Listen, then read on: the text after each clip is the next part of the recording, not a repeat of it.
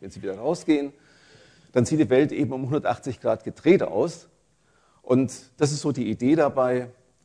Erlauben Sie mir sozusagen oder geben Sie mir, schenken Sie mir die Offenheit, dass Sie vielleicht bereit sind, auch mal etwas ganz anders zu sehen, als das bislang für Sie üblich war. Was ich tun will, ist, dass ich Ihnen jetzt anhand einer Reihe von solcher Folien etwas berichten möchte über das, was mich bewegt, auch das, was ich eben in meiner eigenen Praxis, und das ist für Sie leider, leider keine Yoga-Praxis, sondern ich bin ein Meditierer, bin Zen-Meditierer. Und ansonsten eben mache ich seit 25 Jahren Qigong. Und wir machen dazu auch eben an Oldenburg, das ja schon erwähnt worden ist, eine entsprechende Ausbildung seit nun ja, 16 Jahren. Okay. Wenn man sich fragt, wie kann man überhaupt Yoga wahrnehmen? Und Sie gestatten mir mal, dass ich jetzt so als ein Fremder das trotzdem versuche. Welche Erwartungen werden daran gestellt an das Yoga? Was hofft man sich dafür oder in welchen Kontexte wird es denn eingebettet? Dann sage ich, es gibt drei solcher Rezeptionsmöglichkeiten, solche Erwartungen. Nämlich einmal, dass man sagt, es ist eine gezielte Methode, eine gezielte Technik, um bestimmte Symptomatiken zu behandeln. Und wenn Sie in Ihr Programm schauen, dann finden Sie dort auch eine Reihe von Hinweisen. Da heißt es beispielsweise Yoga bei Kopfschmerzen, Yoga bei Depression, Yoga für Herz-Kreislauf-Erkrankungen. Das heißt, da gibt es so eine Idee, wenn da eine solche Symptomatik ist, dann kann ich das dafür einsetzen, kann es dafür verwenden. Zweite Geschichte, zweite Rezeptionsmöglichkeit ist, dass man sagt, ja, es gibt allgemeine, übergreifende Zielsetzungen für unser Leben, zum Beispiel dass wir möglichst lange leben. Und nun tun wir etwas dafür, dass dieses Ziel auch erreicht werden kann. Also es ist eine Maßnahme in dem Sinne zur Gesundheitsförderung. Und schließlich und endlich kann man sagen, noch gibt noch eine dritte Möglichkeit, nämlich, dass das ja etwas ist, was uns begleitet auf einem lebenslangen Weg, nämlich, dass es so etwas ist wie ein spiritueller Weg im Sinne der Selbsterforschung, und der Selbstverwandlung. Das sind drei solcher Rezeptionsmöglichkeiten. Brauchen das später nochmal. Nun kann man sich fragen, wie Sie in Ihrem Kongressthema ja haben, Yoga bei Prävention und Therapie. Und wenn man diese Begriffe aufruft in Deutschland, dann wird man damit unweigerlich in ein bestimmtes Bezugssystem hineingeholt, ob man will oder nicht. Nämlich, man muss sich fragen, welches Bezugssystem wird dadurch aufgerufen. Und herkömmlicherweise, so wie unser Gesundheitssystem strukturiert ist, ist das das biomedizinische Krankheitsmodell. Das ist sozusagen die Grundlage für Prävention und Therapie im Gesundheitssystem in Deutschland. Das muss man, das kann, das, dem kann man sozusagen nicht flüchten, sondern das ist sozusagen verankert. Und dann kann man sich fragen, was wird mit diesem biomedizinischen Krankheitsmodell nun eben weiter an Annahmen verknüpft? Was ist implizit darin enthalten?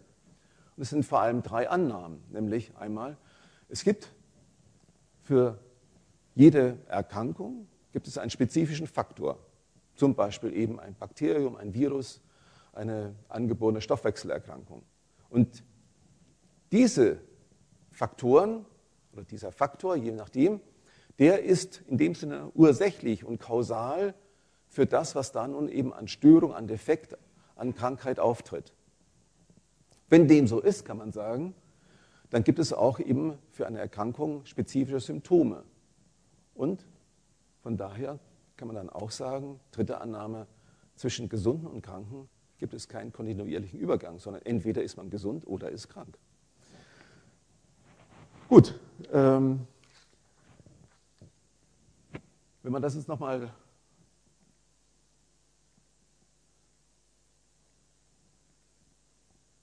verknüpft, dann könnte man sagen, wenn man in diesem Zusammenhang Yoga einsetzen wollte, würde man sagen, Yoga ist ein Mittel, um bei einem kranken, leidenden Menschen eine Gesundung zu erzielen.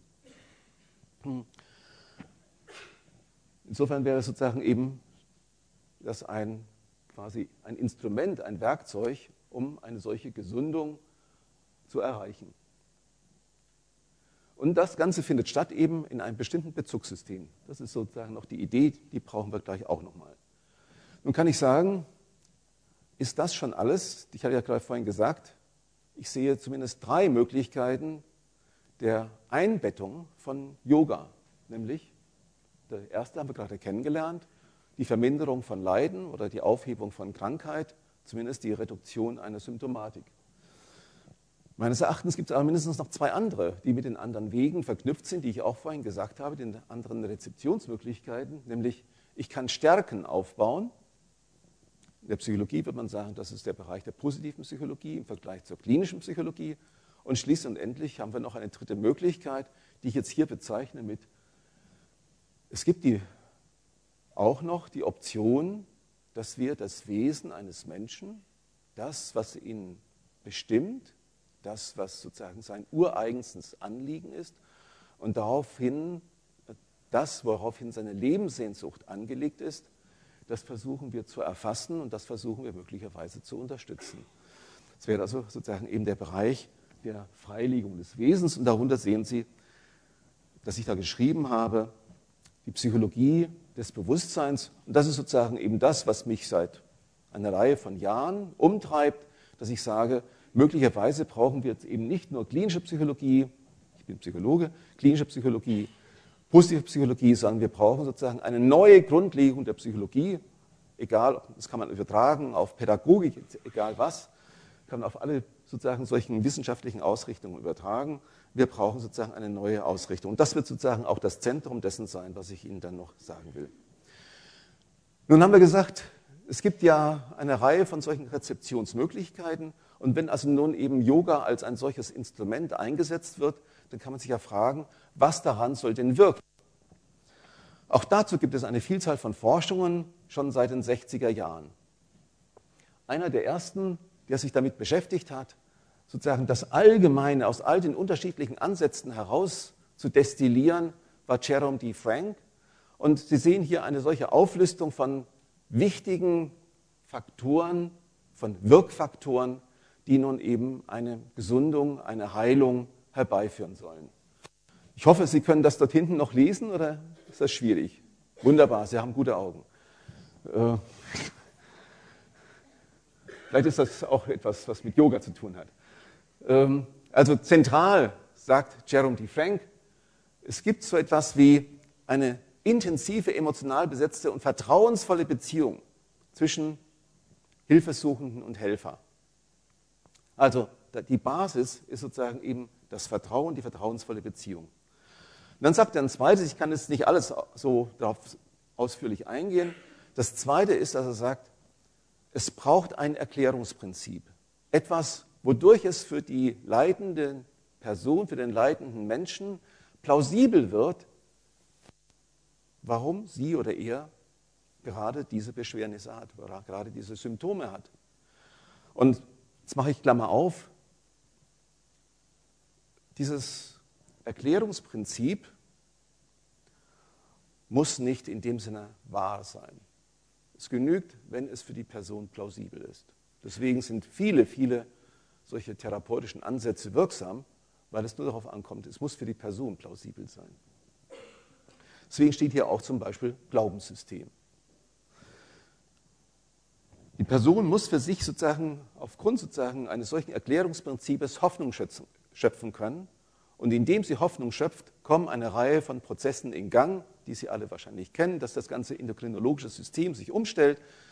Es werden eben eine Reihe von förderlichen Stoffen, wenn wir jetzt mal auf der stofflichen Ebene verbleiben, werden ausgeschüttet. Beispielsweise die Schmerzen werden reduziert dadurch, indem die Schmerzen reduziert werden, kommen wiederum andere Prozesse in Gang. Wir kriegen also eine ganze Kaskade von weiteren Wirkungen. Okay, Problemanalyse, auch das eben ein Hinweis. Wir analysieren das mit der Person zusammen und sagen, mh, auf diese Art und Weise könnte das zustande gekommen sein. Und wenn wir sozusagen in dem Sinne eine quasi rationale Analyse vollbracht haben und es für die Person eben einsichtig geworden ist, kann die Person auch eben Möglichkeiten entwickeln und eben in therapeutischen Team können eben Patient und helfende Personen können das zusammen entwickeln. Das nächste habe ich schon im Prinzip gesagt, nämlich es geht um die Vermittlung von Hoffnung.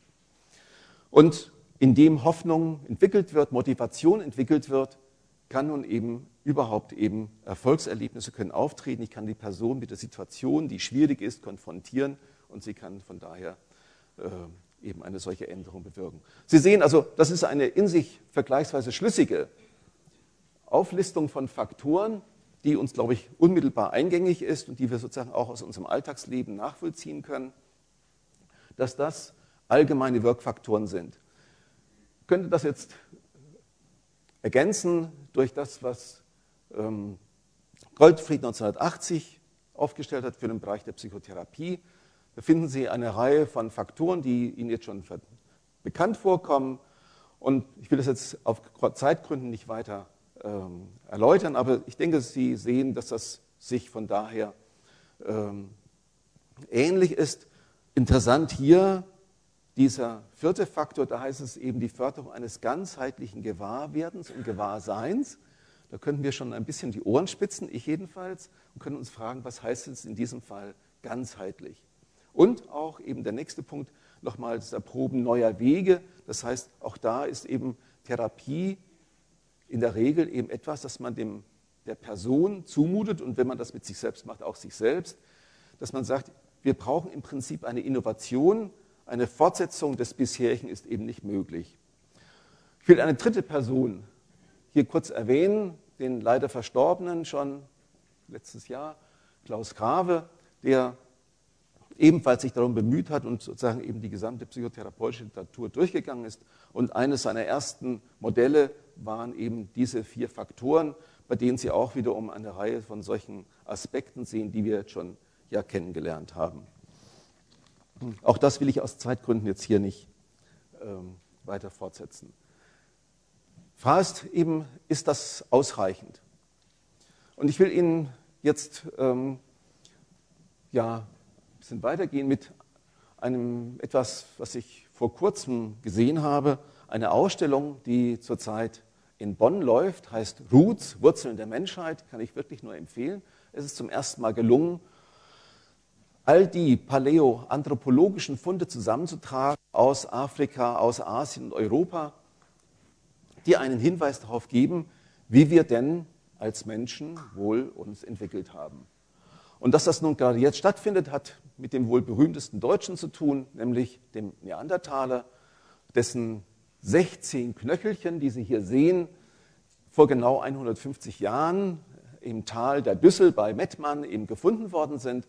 Und da hat ein mutiger Lehrer, Herr Füllrott, hat dann gesagt, nee, das sind nicht irgendwelche Knöchelchen, sondern das sind die Knochen eines Menschen oder eines Vorfahren.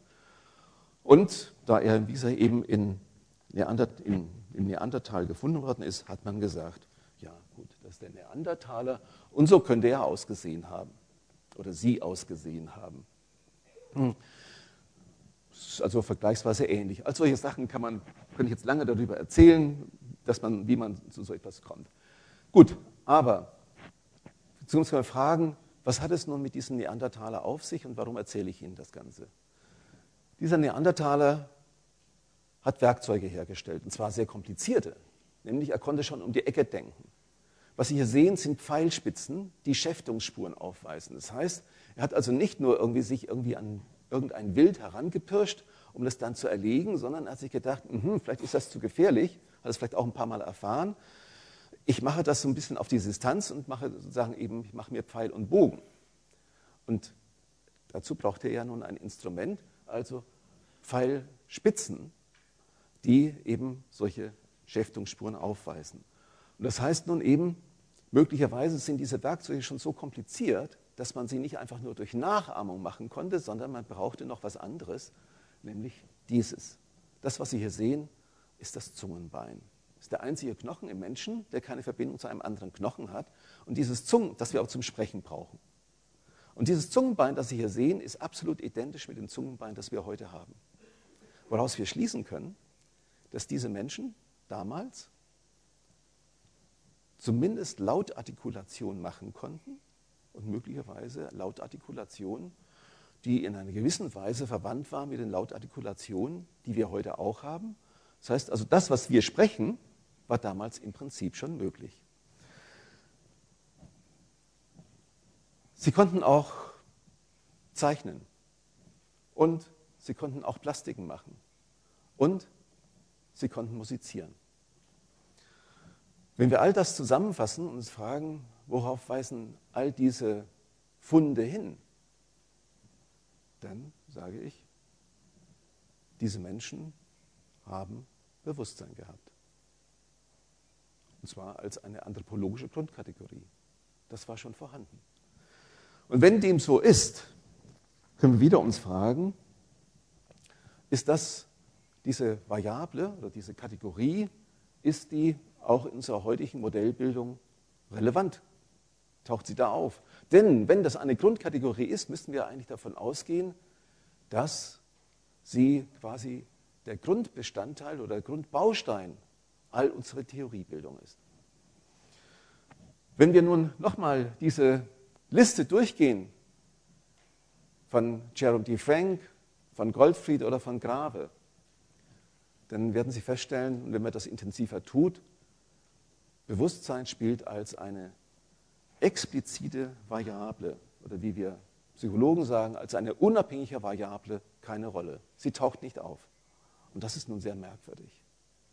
Denn, so kann ich jetzt ja auch sagen, etwas kritisch gegenüber meiner eigenen, meinem eigenen Berufsstand, eigentlich haben wir damit eine bewusstlose Psychologie. Und ich kann es noch ein bisschen weiter formulieren.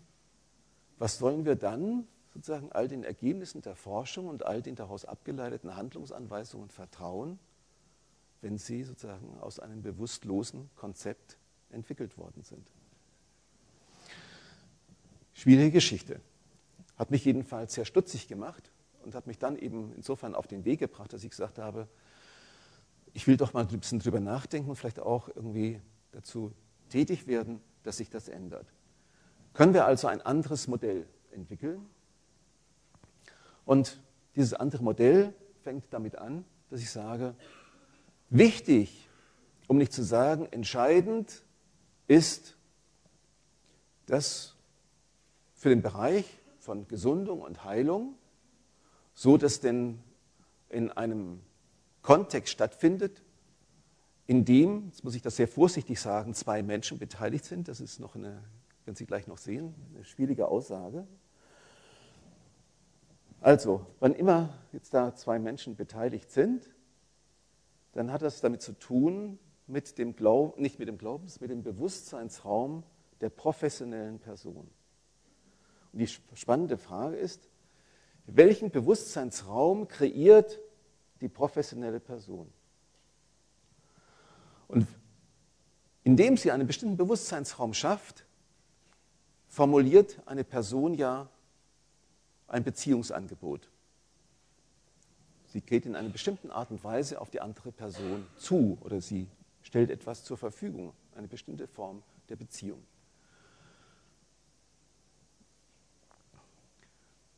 Diese, dieser Bewusstseinsraum kann nun in Kontakt kommen mit dem leitenden Menschen.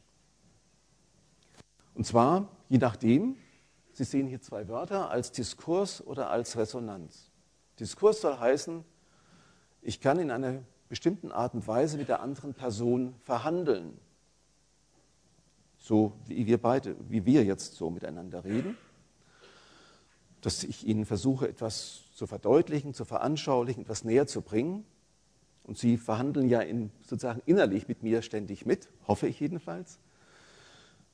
Aber möglicherweise gibt es darüber hinaus noch etwas, nämlich, dass zwischen uns auch über dieses Beziehungsangebot des Kognitiven noch etwas anderes anwesend ist, nämlich was wir dann möglicherweise in solchen Begriffen wie Sympathie vielleicht fassen, dass wir jetzt auch uns klären könnten, wie komme ich bei Ihnen an? Wie wirken Sie auf mich? Gibt es so eine Form der Resonanz zwischen uns, die über diesen kognitiven Diskurs noch hinausgeht. Das scheint also miteinander sozusagen in Kontakt kommen zu können. Und wenn das der Fall ist, dann kann es möglicherweise zu etwas kommen, dass nämlich das Bezugssystem und die Wahrnehmung, die Interpretation der Person, der kranken Person, der gestörten Person in ihrem Bezugssystem A, dass das eine Veränderung, Transformation erhält, nämlich die professionelle Person stellt ein Bezugssystem B dar. Sie sagt, ich bin die Hoffnung. Sie braucht das nicht auszusprechen. Ich bin die Hoffnung. Ich bin das andere. Ich bin das, was bislang unerreichbar ist. Ich bin das, was bislang in deinem Leben, in ihrem Leben unerhört ist. Im wahrsten Sinne des Wortes unerhört. Was nicht glaubhaft ist, was nicht wagbar ist. All das sind Botschaften, die die Person, die professionelle Person in diese Situation einbringt. Verbal, nonverbal, über ihre Haltung, ihre Gesten, aber ich sage eben auch noch darüber hinaus. Können Ihnen jetzt lange Vorträge halten über die berühmten Experimente zur Direct Mental Interaction, das heißt Experimente darüber, die prüfen, kann es eine, so etwas geben wie eine Kommunikation zwischen Menschen, wenn wir alle bisherigen Kommunikationsmöglichkeiten ausschließen. Wenn wir also das Riechen, Sprechen, Hören, wenn wir das alles ausschließen, gibt es trotzdem sozusagen eben eine Kommunikationsmöglichkeit. Und das Spannende ist, die Experimente zeigen, wenn dies, dies ist möglich, es ist ein schwacher Effekt, aber hochsignifikant, aber er gelingt nur dann, jetzt sage ich Ihnen etwas, was Ihnen vermutlich absolut bekannt ist, wenn Sie Yoga treiben, er gelingt nur dann, wenn er absichtslos ist. In dem Augenblick, wo Sie das bewirken wollen, verfliegt der Effekt. Gut, das heißt also, wir haben jetzt hier ein Modell, das uns zeigen kann, wie es auch sein könnte, dass eben jetzt nicht mehr sozusagen davon ausgeht, die professionelle Person ist in dem Sinne sozusagen ein kausaler Wirkfaktor, sondern sie ist etwas, die etwas bereitstellt, die, wenn Sie so wollen, einmal intentional, absichtsvoll etwas bewirken will, Kategorie Diskurs, ich rede mit dir, damit du sozusagen mit beiden Beinen wieder auf dem Boden stehst und dein Alltagsgeschäft erledigst. Aber möglicherweise spricht, spricht die professionelle Person, die leidende Person auch in etwas an, was zur Sehnsucht dieses Menschen gehört, aber bislang nicht antriggerbar von der Person selbst ist. Und das geschieht eben immer über das, den Bewusstseinsraum. Gut, Jetzt können wir uns ja fragen, können wir verschiedene Bewusstseinsräume unterscheiden? Da sage ich, ja gut, klar können wir. Nämlich der Bewusstseinsraum, in dem Sie und auch ich im Augenblick uns befinden, ist der Bewusstseinsraum des Alltagswachbewusstseins. Da unterscheide ich fünf solcher Kriterien. Ich kann die jetzt ganz schnell nur machen, weil ich wirklich auf die Zeit achten muss. Sie werden mir zustimmen, dieser Raum hat drei Dimensionen. Was ich jetzt sage, gilt immer nur für das Alltagswachbewusstsein, dass wir uns da nicht missverstehen. Dieser Raum hat drei Dimensionen, Länge, Breite, Höhe. Die Zeit fließt, fließt in eine Richtung. Der Zeitfall ist gerichtet von der Vergangenheit über die Gegenwart in die Zukunft. Ist unumkehrbar im Alltagswachbewusstsein. Immer da. Dritte Kategorie, Subjekt-Objekt-Trennung zwischen mir und diesem Rollwägelchen ist eine Differenz. Zwischen mir und dieser Person vor mir ist eine Differenz, auch wenn Sie jetzt lachen und Sie mir vielleicht sympathisch sind und auch mir Ihre Sympathie zeigen wollen. Wir sind zwei Personen. So könnten wir glauben. Jetzt sage ich, mh, wollen wir doch mal irgendwie vielleicht gucken, ob das wirklich so ist. Ich zeige Ihnen jetzt eine Grafik, die wunderbar ist. der Mensch als Wellenfunktion. Vielleicht denken Sie so ein bisschen an Saint-Exupéry, dass, dass da irgendwie die Schlange einen Hut gegessen hat oder was ähnliches. Aber das ist ein Mensch. Und vielleicht ist das so auf Anhieb nicht ganz verständlich. Deswegen machen wir es ein bisschen ausführlicher. Ein kleinen. Sie sehen hier den Regenbogen. Und Sie wissen, dass wir das Tageslicht mit einem Prisma aufspalten können in die Regenbogenfarben. Und Sie wissen auch, dass diesen Regenbogenfarben Wellenlängen zugehören, die wir in Nanometer eben messen, NM. Und Sie sehen eben, dass Violett eine Wellenlänge so um 380 Nanometer hat und Rot ist eben langwelliger im Vergleich dazu, liegt bei etwa 780 Nanometer. Sie sehen eben unten auf der waagrechten Linie, sehen Sie eben die Wellenlänge aufgetreten und Sie sehen, dass in der senkrechten, auf der Ordinate, dass da solche Kurven sind, die mal anschwellen und dann wieder abfallen. Das heißt, es gibt für jede Farbe gibt es sozusagen eine Amplitude, wann sozusagen eben, wenn wir jetzt eine, etwas herausgreifen, sozusagen diese Farbe ein Maximum hat. Mit dieser Vorbereitung können wir jetzt wieder zurückkommen. Also, ein Mensch hat auch in einem bestimmten Bereich, und jeder Mensch sehr spezifisch, dadurch unterscheiden wir Menschen uns, in einem bestimmten Frequenzbereich ein Amplitudenmaximum. Sie dieses, ich jenes. Das ist aber noch gar nicht so das Entscheidende. Das Entscheidende ist eigentlich nun das, was links und rechts von diesem Hut ist. Nämlich, Sie sehen, dass diese Linie hier weitergeht und ich könnte diese Grundlinie könnte ich jetzt immer noch weiter da hier ausziehen. Das Entscheidende ist, dass diese Linie auch hier an diesem gezeichneten Ende größer ist als 0 und auch hier größer ist als 0. Und das hat was zu bedeuten und möglicherweise bestätigt es sozusagen ihr bisheriges Weltbild, aber vielleicht zerstört es auch der nächste Satz ihr bisheriges Weltbild. Denn wenn Sie hier so sitzen, werden Sie vermutlich annehmen, dass Sie nicht auf Ihrer Nachbarin sitzen und auch nicht auf Ihrem Nachbarn, nicht auf Ihrer Nachbarin links und Ihrer Nachbarin rechts und der Nachbarin vorne vor Ihnen und der Nachbarin hinter Ihnen oder respektive Nachbarn sondern sie glauben, dass sie für sich sitzen. Könnte man glauben. Also sie glauben, dass hier nicht irgendwie da so, wenn man sich hinsetzt, dass man sich so einfach auf irgendwas draufsetzt. Und wenn sie durch die Türe gehen, glauben sie auch, ja, naja, ich gehe durch die Türe durch und ich bin mir ziemlich sicher, dass ich durch die Türe durchpasse. Diese Zeichnung sagt ihnen was anderes. Sie sitzen tatsächlich auf ihrer Nachbarin und ihrem Nachbarn.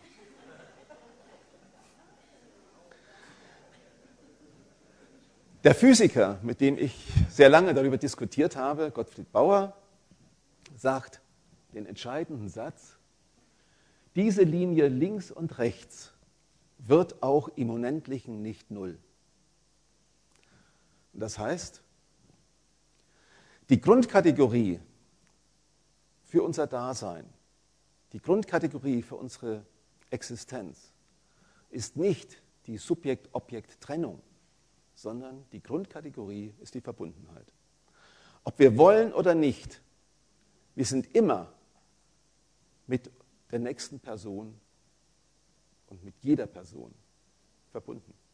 Unauflöslich, unauflöslich. Wir können uns anstrengen, so viel wir wollen, wir kriegen es nicht zustande. Das ist ein dramatischer Satz. Und das heißt auch, um das jetzt mal mit einem anderen Zitat zu veranschaulichen, stammt von Williges Jäger, der sagt, ich kann nicht sagen, mein Nachbar ist krank, sondern eigentlich muss ich sagen, ich bin krank in meinem Nachbarn. Schöne Zusammenfassung. Okay. Setzen wir nach diesem entscheidenden Satz das fort. Es gibt also dann noch die lokale Kausalität. Auch da glauben wir eben, wenn etwas geschieht, ist das sozusagen eben hier einer bestimmten Kraft zuzuweisen. Und es gibt die konsistente Ich-Organisation, nämlich, dass sie eben von sich und beispielsweise von mir erwarten, dass ich hier zusammenhängende Sätze erzähle. Gut, wenn dem so ist, kann man sagen, all das wird herkömmlicherweise bei den Professionellen und auch bei den anderen Bürgern und Bürgern nicht bewahrheitet. Deswegen zeige ich Ihnen jetzt ein anderes Modell, in dem das Alltagsbewusstsein ist und ich sage, es gibt dazu noch mehr, nämlich es gibt veränderte Bewusstseinszustände und die spannende Frage ist, was ist da dazwischen? Und ich sage, behaupte nun, weil die Zeit schon wieder fortgeschritten ist, das, was Sie im Yoga machen, ist im Prinzip, so Sie denn mehr machen als Gymnastik, ist, dass Sie hier all das, was hier dazwischen einzutragen wäre, dass Sie das sozusagen versuchen zu füllen. Das, das, Experiment lassen wir draußen. Ich wollte Ihnen mit Ihnen so kleine Fixierungsübungen machen, braucht man nicht, Sie sind zu viel geübt.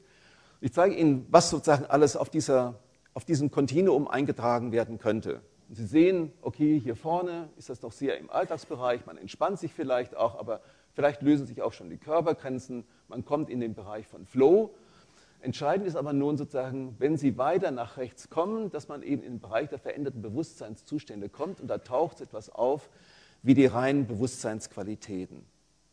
Ich denke, Sie kennen das, dass da nun so etwas wie Klarheit auftauchen kann oder Weite auftauchen kann. Und Weite heißt jetzt eben nicht, dass es entfernen, sondern dass es sozusagen eine innere Qualität von geöffnet sein. Okay, wenn dem so ist, kann man daraus einen, eine Konsequenz ziehen oder ein Fazit ziehen, nämlich es ist normal, dass wir auch veränderte Bewusstseinszustände haben und wir können weiterhin sagen, wenn dem so ist, dann sollten eigentlich Professionelle auch über diese veränderten Bewusstseinszustände verfügen können. Aber dafür haben wir noch nicht die kulturelle Akzeptanz. Ich will Ihnen jetzt noch ein bisschen was zur Empirie sagen. Wir beschäftigen uns seit einer, mindestens einem Jahrzehnt, ne, ein bisschen länger noch, beschäftigen uns sozusagen damit, das, was ich Ihnen gerade erzählt habe, dieses Bewusstseinsmodell auch eben sozusagen mit den herkömmlichen Methoden psychologisch zu erfassen und zu belegen. Das heißt, wir haben Instrumente konzipiert, die das erfassbar machen, aber auch sozusagen die Wirkungen untersuchen, die diese Qualität solche veränderten Bewusstseinszustände, dieses Kontinuum auszufüllen, was das sozusagen eben auf die professionelle Tätigkeit hat. Psychologen machen gewöhnlich etwas sehr Simples, dass sie sagen, ich verändere, ich reduziere die Komplexität und ich sage nun, um das untersuchbar zu machen, unterscheide ich jetzt hier drei beziehungsweise vier solcher Bewusstseinszustände. A wäre der Bereich, der sachlich-rationalen Verhandlung, haben wir vorhin schon kennengelernt. Das nenne ich algorithmische Präsenz. Bereich B wäre eben der empathische Diskurs. Das heißt, ich versuche die Wirklichkeit der anderen Person zu erfassen und mich sozusagen in die Wirklichkeit der anderen Person hineinzubegeben. Und indem ich die Wirklichkeit dieser anderen Person kennengelernt habe, kann ich sozusagen aus der Wirklichkeit dieser Person eben alles sehen. Und dazu gehört auch zur Empathie, dass meine eigene Bedürfnissituation, meine eigene Motivationslage zurücktritt. Und zwar zu 100 Prozent. Wenn die andere Person da ist, ist sie da. Meine Bedürfnislage spielt keine Rolle mehr. Schließlich eben die Erfahrung, die von Bewusstseinsqualitäten getragen ist.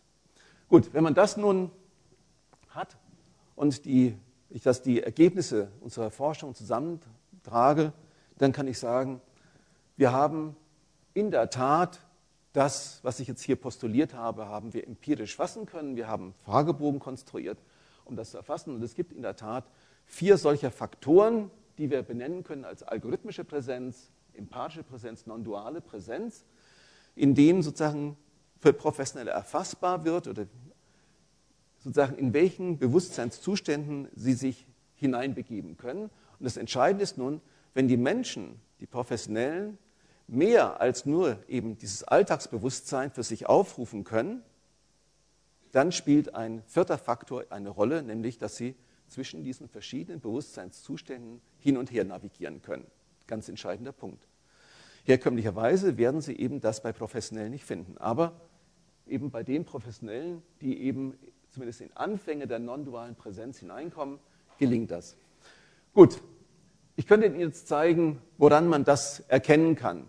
Da ich nur noch vier Minuten habe, eigentlich sogar noch weniger, kann ich jetzt nur sagen, okay, ich, Sie glauben mir mal, man kann das jetzt eben mit Hilfe solcher Fragebogen, mit den Items kann man eben das erkennen. Und was interessant war für uns, war nun eben diese non-duale Präsenz, also den dritten Hauptfaktor, den zu erfassen. Und Sie sehen, das kann man weiter unterteilen. Und das bedeutet nun eben, dass man als professionelle Person im Jetzt sein kann, absolut im Jetzt sein kann. Etwas, was für Sie selbstverständlich ist, vermutlich. Es gehört aber auch dazu, dass man hm, akzeptiert, dass man, dass es so etwas gibt, was über ein Selbst hinausweist, also so etwas wie eine höhere Ordnung, eine die Welt durchwaltende Kraft. Und wenn dem so ist, danke, ähm, wenn dem so ist, dann spielt ein weiterer Faktor eine Rolle, nämlich wie fasse ich mich selbst auf. Nämlich bin ich die Person, die etwas bewirkt, oder aber bin ich ein Werkzeug, bin ich ein Kanal.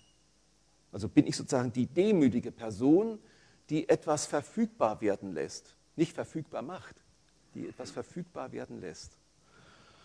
Und das kennen Sie jetzt schon, eben, dass wir sozusagen, wenn wir so weit gekommen sind, dass wir eben solche Erfahrungen gemacht haben, der unmittelbaren Verbundenheit, der unhintergehbaren Verbundenheit und das eben als Basis. Und schließlich und endlich, wenn wir sozusagen all das für uns sozusagen kennengelernt haben, dann ist die Frage, können wir so etwas wie der Intuition unter uns, können wir der vertrauen? Und auch das ist der Fall, dass die Personen sagen, es gibt so etwas wie eine innere Stimme. Das hat mich gelenkt. Ich hab, bin da aufmerksam geworden. Okay, auch das überspringe ich jetzt alles. Und daraus gibt es eine Reihe von äh, Folgerungen. Erste Folgerung, wir können also zeigen, dass in dem, was wir da als Instrument entwickelt haben, dass da all diese Kategorien, die ich vorhin für die Konstituierung des Alltagswachbewusstseins auftauchen, dass die in der Tat auch in unseren Fragebogen auftauchen, aber jetzt sozusagen eben mit einer anderen Orientierung, eben nicht mehr Alltagsbewusstsein, sondern eben anders. Also zum Beispiel eben Gewahrsein im Augenblick. Das heißt, unser Instrument ist brauchbar. Kommen wir zu diesem ähm, hm, äh, Modell zurück und kann jetzt sagen, ja, dieses Modell ist in der Tat jetzt eben ein Modell, das wir ernst zu nehmen haben Nämlich, es kommt darauf an, welchen Bewusstseinsraum wir gestalten. Also, es wird so sein, dass wir möglicherweise in einer bestimmten Situation für die Person alltagsbewusst sein müssen, um möglicherweise wirklich die Person anzuleiten, in dem Sinne auch anzuleiten, ihren Alltag zu organisieren. Sie alle kennen, wenn Sie im therapeutischen Bereich tätig sind, Kennen Sie solche Menschen, die immer ganz da oben schweben, aber morgens nicht die Beine aus dem Bett bekommen oder die Beine zwar aus dem Bett bekommen, aber irgendwie nicht zur Arbeit gehen können und so weiter. Also die Existenz nicht im herkömmlichen Bereich machen können und so weiter.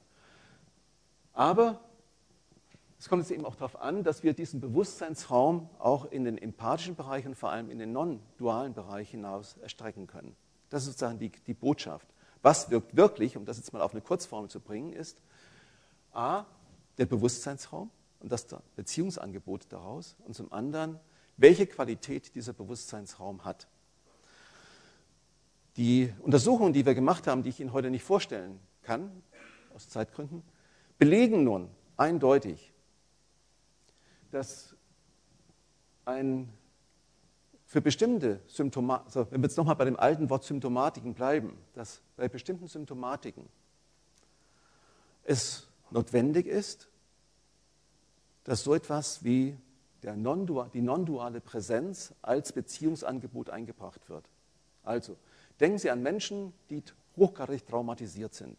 Bei hochgradig traumatisierten Personen müssen Sie ja erreichen, dass diese Person sich sozusagen in den, im Grunde ihrer Existenz wieder erfassen kann. Dass sie etwas, so etwas erfahren kann wie, ich bin unverletzt und ich bin unverletzlich. Denn genau diese Kategorie ist bei der Person verloren gegangen.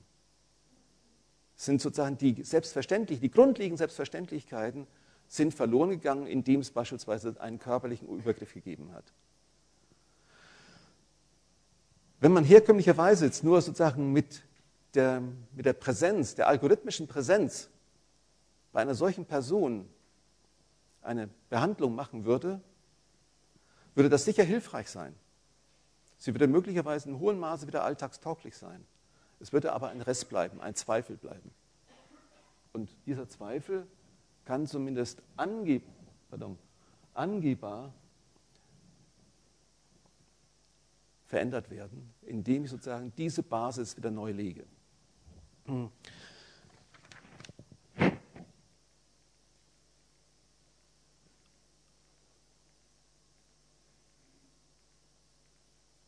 Ich will noch ein letzter Hinweis. Solche Skulpturen kennen Sie? Michelangelo.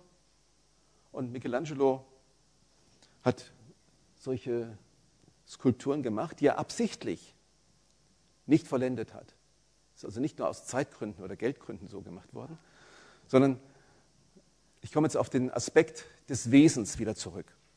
Ich habe Ihnen ja vorhin so eine Grafik gezeigt, wo drei solche Aspekte waren, nämlich den Bereich der Linderung, Behebung von Symptomen, den Bereich der Stärkung von Ressourcen und schließlich die Freilegung des Wesens. Hier sind es etwas. Freilegen. Das ist sozusagen die zentrale Metapher Nämlich gelingt es uns, durch solche Beziehungsangebote der Person das nötige Vertrauen anzubieten, dass sie ihr Wesen wagt, freizulegen. Und ein Zitat von Michelangelo, zitiere ich immer wieder, heißt eben, kein Bild kann selbst der beste Künstler nicht ersinnen, das nicht der Marmor schon umschlossen um, in sich birgt. Und nur zu dem dringt vor die Kraft, die willig folgt der Schöpferhand, Schöpferkraft. Das heißt, etwas knapper formuliert, Michelangelo sagt, diese Skulptur war schon immer da. Sie war schon immer im Marmor drin. Ich musste das Überflüssige wegschlagen. Das ist unser Job, das Überflüssige wegschlagen. Und ich will das mit einem zweiten künstlerischen Hinweis noch ergänzen. Ein ganz berühmtes Bild von Leonardo da Vinci, ein Frühwerk von ihm, hat er so im Alter von 25 gemalt. Die Madonna mit einer Elke hängt in der alten Pinakothek in München und bekommt gerade eine Sonderausstellung. Und vielleicht können Sie sich so ein bisschen hineinversetzen in dieses Bild, wie Maria schaut und wie auch das Jesuskind schaut. Aber dass es nun Maria und Jesus sind, spielt gar keine Rolle. Es geht sozusagen um die Beziehung, die da gezeigt wird. Und Michelangelo sagt nun auch etwas ganz, für mich ganz, ganz Wichtiges, nämlich ein guter Maler hat zwei Hauptsachen zu malen, nämlich den Menschen und die Absicht der Seele. Und das ist auch wiederum unser Job. Unser Job ist, was ist denn wohl die Absicht der Seele eines Menschen? Was ist sozusagen das Wesen eines Menschen? Was ist das, was erhört werden möchte? Und in diesem Sinne, herzlichen Dank.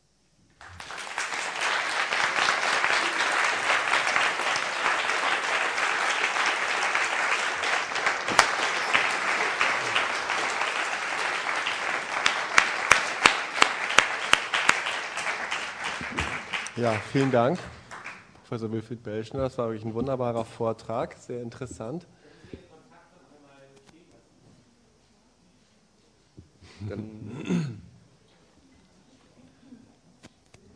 Ich möchte nochmal ganz herzlich danken, dass Sie auch angereist sind zu diesem Kongress und um diese frühe Uhrzeit gesprochen haben. Ich glaube, Sie haben noch nie um diese Uhrzeit einen äh, Vortrag gegeben. Stimmt das? so früher Zeit. Also bitte nochmal einen besonderen Applaus. Ja.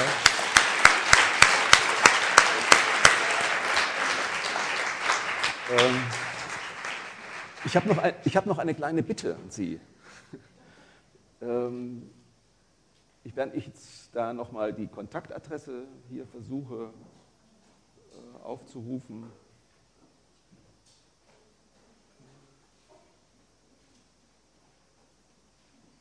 Okay. Psychologen laufen immer mit einem Fragebogen herum, um all ihre Vorurteile zu bestätigen. Da ich Psychologe bin, habe ich natürlich auch immer einen Fragebogen dabei. Und dieser Fragebogen heißt OTP. Also ich komme aus Franken, da, da kann man kein T und kein P sprechen. Also er heißt OTB PH 55. Ähm, ich habe davon 50 Exemplare dabei. Ähm, Wäre toll, wenn Sie sich davon einen mitnehmen würden und den sich nicht bloß mitnehmen würden, sondern auch ausfüllen. Und vielleicht können wir das so machen, dass das an der Rezeption abgegeben wird. Da wird ein Schächtelchen sein und da können Sie das hineinwerfen. Ähm, es werden keine, überhaupt keine persönlichen, überhaupt nicht, überhaupt keine persönlichen Daten von Ihnen erfragt. Es wird nichts Intimes gefragt, sondern es wird nur gefragt, was Sie so ein bisschen tun und was Sie denken. Also, wenn Sie mhm. ähm, mir eine Freude machen wollen, dann würde ich Sie bitten, eines davon mitzunehmen, ein Exemplar, und das uns wieder zuzuschicken.